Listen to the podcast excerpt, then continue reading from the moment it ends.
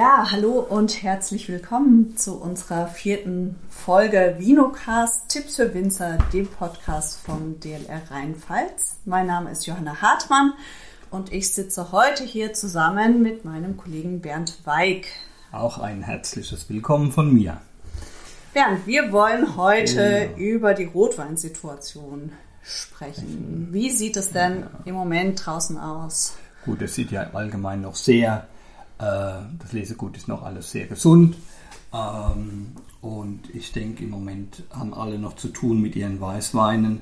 Die Rotweine sind nicht in Gefahr. Kirschessigfliege ist dieses Jahr kein großes Problem gewesen. War zu und trocken in der Vegetationsperiode ja, und keine großen Populationen. Genau. Zu ich glaube auch nicht, dass hier nochmal sich was aufbaut jetzt in der letzten Zeit. Von daher äh, kann man und man muss ja auch im Großen und Ganzen noch ein bisschen zuwarten, äh, weil ja Datum 13. heute äh, der Mostgewichtszuwachs, also der Zuckerzuwachs ja relativ verhalten ist äh, und vielleicht die Mostgewichte bei manchen Weinbergen, jetzt speziell was Spätburgunder angeht, vielleicht auch Dornfelder, noch nicht ganz die Höhen erreicht hat, haben, die man sich vorstellt. Äh, von daher ist es ganz gut, dass man jetzt, dass wir noch ein bisschen Zeit haben und dass die Ernte noch ein bisschen vorangehen kann, bis wir uns dann den roten Rebsorten zuwenden. Und ich denke mal auch für Cabernet Sauvignon so brauchen wir sowieso in den nächsten 14 Tagen brauchen wir über gar nichts zu sprechen. Okay, wie sieht es aus mit Fäulnis? Das hatten wir ja jetzt schon bei den ersten Rieslingen, dass wir Fäulnis beobachtet haben ja. durch den Niederschlag. Wie sieht es da bei den Roten aus? Bei den Roten sieht man jetzt also nicht ganz viel. Es ist, sind wohl im Spätburgunder gibt es ein paar Anlagen, die vielleicht auch weniger gepflegt waren, die jetzt ein bisschen Probleme machen. Äh, aber wenn ich jetzt mal den Portugieser rauslasse, der ist ja überwiegend geerntet, dann äh, ist die Situation im Rotwein ganz gut. Äh, wenn wir jetzt auch nochmal zurückblicken auf das Jahr, dann hatten wir ja eigentlich von der Sonneneinstrahlung her äh, ein wunderbares Jahr für den Rotwein. Äh, mehr kann man eigentlich, mehr Phenole kann man eigentlich in der Bärenhaut gar nicht mehr anreichern, wie in diesem Jahr wahrscheinlich. Ist ja, ist ja mal wieder ne, 1000 Jahre Erfahrung, keiner weiß was. Äh, wahrscheinlich, dass es so ist, dass wir also sehr viele äh, Phenole haben. Ähm. Das war jetzt ganz gut. Jetzt muss man abwarten. Äh, man sieht ja doch, dass der Regen auch dahingehend wirkt, dass sich die Beeren wieder mehr füllen. Äh, die Erträge steigen ein bisschen. Äh, wie sich das jetzt letzten Endes auswirkt auf die Rotweinsituation, muss man abwarten. Aber ich bin eigentlich mal grundsätzlich guter Dinge. Wir haben genug Phenole äh, und ich glaube auch, die Extrahierbarkeit wird gut sein. Das ist ja so eine Frage, die in den letzten Jahren ein bisschen mehr mhm. hochgekommen ist. Wir haben aber wir haben eine gute Reife und wenn man sich auch die Kernreife anguckt, die ist schon ziemlich gut dieses Jahr. Also fast ein Ausnahmejahr, was die Kernreife angeht. Okay, genau. Ähm, das heißt, wir hatten zu Beginn der Saison, also vielleicht bei den ersten Sorten, die wir geerntet haben, eher kleinere Beeren und äh, eine höhere Konzentration an Phenolen zu erwarten wie das vielleicht jetzt der Fall ist. Wie sieht es denn aus mit so einem Verdünnungsfaktor, den wir haben durch das Bärenwachstum jetzt nochmal? Ja gut, das ist äh, Fritz Schumann hat immer gesagt, solange Wasser da ist und die Beeren am Stock wachsen, nehmen sie Wasser auf. Also das wird jetzt, ja. Äh, wenn jetzt morgen, der Mittwoch ist ja äh, viel, relativ viel Regen angekündigt, äh, nochmal erhebliche Niederschläge fallen, dann wird das natürlich auch weitergehen. Ähm, es wird ja nicht so sein, dass am Ende das ganz verdünnt ist. Aber äh, man muss ja. dann irgendwo mal auch einen Punkt machen und muss dann sagen, okay, äh, wir lesen, weil nur noch zuwarten hilft eben auch nichts. Sieht man ja beim Weißen gerade jetzt, äh, die Muskelgewichte bleiben ja stehen im Prinzip oder nehmen sogar ab zum Teil.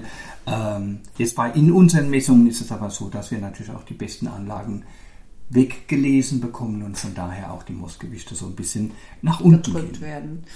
Okay, mit welchen Maßnahmen müssen wir denn planen dieses Jahr bei der Rotweinbereitung?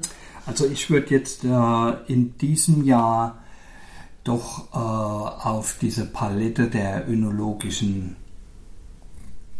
Maßnahmen zurückgreifen, die jetzt, ich spreche jetzt nur, nur mal über die Maischegärung, äh, die besteht einfach, äh, dass man sich überlegt, ob man bestimmte Dinge, äh, gerade wenn die Erträge jetzt noch mal ein bisschen nach oben gehen, dass man auf jeden Fall einen Saftentzug macht.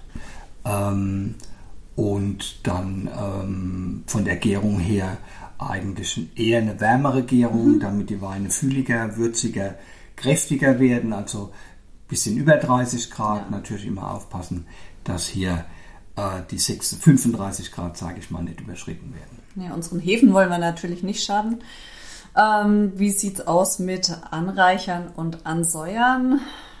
Ja gut, ähm, das sieht man ja jetzt schon. Äh, die Ansäuerung wird gebraucht werden, auf jeden Fall. Wir sehen ja da schon pH-Werte von 3,6, 3,8, 4 zum Teil. Äh, da muss man auch relativ zügig, äh, wenn das Lesegut reinkommt, muss man relativ zügig schauen, wie die, die Situation ist äh, mit pH-Wert äh, und dass man tatsächlich dann auch die mit Weinsäure, äh, weil das die effektivste Säure ist, dann tatsächlich den pH-Wert einstellt, äh, nach unten drückt. Wir haben ja in diesem Jahr die Veränderung, dass äh, die 4 Gramm, die insgesamt gegeben werden dürfen, auf einmal auch im Moss gegeben oder in der Maische gegeben werden könnten. Und von daher äh, sind jetzt eigentlich, haben wir eigentlich bessere Bedingungen und man muss ungefähr rechnen, dass pro Gramm Weinsäure ungefähr 0,1 der pH um 0,1 nach unten geht. Mhm. Genau, es ist ja auch ein Punkt, dass man nicht im gleichen Produkt anreichernd und säuern sollte. Welche Reihenfolge empfehlt ihr denn? Ja, auf jeden Fall dann zuerst die Ansäuerung. Zuerst den pH-Wert genau. einstellen äh, und dann in der Gärphase quasi, dann das eine ist ja Most oder Maische, äh, hier den pH-Wert einstellen und in der Gärphase dann die relativ zügig natürlich die ja. Anreicherung. Äh, weil das haben wir ja öfter mal gehabt, äh, spät angereichert ist fast ein Garant für, nicht immer, aber manchmal für flüchtige Säure. Also relativ zügig ja. anreichern, äh, versuchen die Menge relativ genau auszurechnen, dass man da mit der Menge, die man zugeben darf an Zucker, dass man da hinkommt. Denn ich denke mal, bei Spätburgunder ist das jetzt nicht der Fall, aber bei den meisten anderen Sorten, ich denke jetzt an Dornfelder, wird man doch die 24 Gramm pro Liter ausnutzen, müssen. Anreichungsspanne ausnutzen müssen. Ja, Genau, ein wichtiger Punkt zur Säuerung. Wir dürfen zwar diese 4 Gramm pro Liter, dürften diese 4 Gramm pro Liter Säure auf die Maische zusetzen. Aber im Grunde empfiehlt es sich ja auch immer ein bisschen Puffer nach hinten offen zu lassen im Wein, um dann äh, nochmal vor der Füllung zu harmonisieren. Oder wie siehst du das, Bernd? Bei Rotwein bin ich jetzt ehrlich gesagt nicht so ganz davon überzeugt von der Sache. Ähm, also wenn, wenn wir jetzt also 4 Gramm ist ja Obergrenze. Ja. Ne? Also wenn wir jetzt die 4 Gramm zugeben, das ist ja rein aus mikrobiologischen Überlegungen, dass einfach, äh, sag mal, beim pH von 4,0 äh, dann zu schnell die relativ ungünstigen Milchsäurebakterien anwachsen könnten. Äh, das ist ja relativ viel Konjunktiv. Wir haben ja im Prinzip hier äh, heute in der Önologie doch mit den äh, Mikroorganismenkulturen, die wir haben, doch relativ viel im Griff, aber die Gefahr besteht natürlich immer. Dann sollte man natürlich das schon ausnutzen, weil ich sehe jetzt bei Rotweinen nicht unbedingt, dass die jetzt mit äh, 6 oder 5,5 äh, Gramm pro Liter titrierbarer Säure gefüllt werden müssten. Bei Spätburgunder kann man drüber nachdenken. Das ist aber auch so eine Frage, der Stilistik. Also es ist, ja. wir haben einfach diesen Trend, dass man jetzt Spätburgunder macht mit ein bisschen Säure, äh, die bestimmte Kundengruppen sicherlich schätzen, aber größere Kundengruppen eben nicht schätzen. Also man soll sich da vielleicht nicht so verrennen. Äh, und ich würde mal sagen, wir gucken jetzt mal, dass wir hier die Maische mikrobiologisch oder die alkoholische Gärung mikrobiologisch sauber hinkriegen. Äh, und dann müssen, muss sowieso noch die malolaktische Gärung, also der BSA, gemacht werden, äh, um einfach hier eine Stabilisierung ja. ja einzuziehen. Und dann schauen wir uns nochmal die titrierbare Säure an. Genau. Du sprichst es schon an mit dem BSA, dem biologischen Säureabbau. Ähm, was empfehlt ihr da hinsichtlich der Rotweinbereitung im Jahrgang 2022? Ähm, es, gibt, es gibt keine Alternative. Es gibt nur BSA oder malolaktische Gärung. Äh, also, oder willst du jetzt darauf hinaus? Oder? Äh, wir können, ich denke. Es gibt keine. Es, ja, es gibt jeder keine. Rotwein wird mit BSA oder malolaktischer Genau. Gärung. Aber wir können ja zu unterschiedlichen. Zeitpunkten beimpfen. ah, oh ja. ähm, Wie ist das dieses ja, Jahr? also äh, Simultanbeimpfung ist natürlich eine feine Sache, äh, weil es viele Arbeitsschritte spart, weil es ähm, einfach effektiv ist, wenn man die richtigen Bakterienkulturen hat, die tatsächlich dann auch das machen, was sie sollen. Du sprichst von Äh, Lactobacillus plantarum, Vielleicht, in die ja. Richtung gehen. ja. Und äh, es ist natürlich ganz wichtig, dass man eine starke Hefe hat in dem Zusammenhang, die tatsächlich Ja. die Gärung auch dann bis zum Ende und relativ zügig managt. Und dann denke ich, ist das kein Problem. Ähm, man kann natürlich auch, klar, wenn das nicht gewünscht ist, kann man natürlich das auch wieder verlagern äh, in die Zeit nach der alkoholischen Gärung, äh, eventuell noch die Restwärme der Gärung ausnutzen. Die Bakterien wachsen auch besser an, wenn noch ganz kleine Mengen Zucker da sind, weil sie einfach Zucker brauchen für ihre Zellbildung. Äh, insofern ist dann eigentlich kurz nach der alkoholischen Gärung sollte dann doch äh, der biologische Säureabbau eingeleitet werden.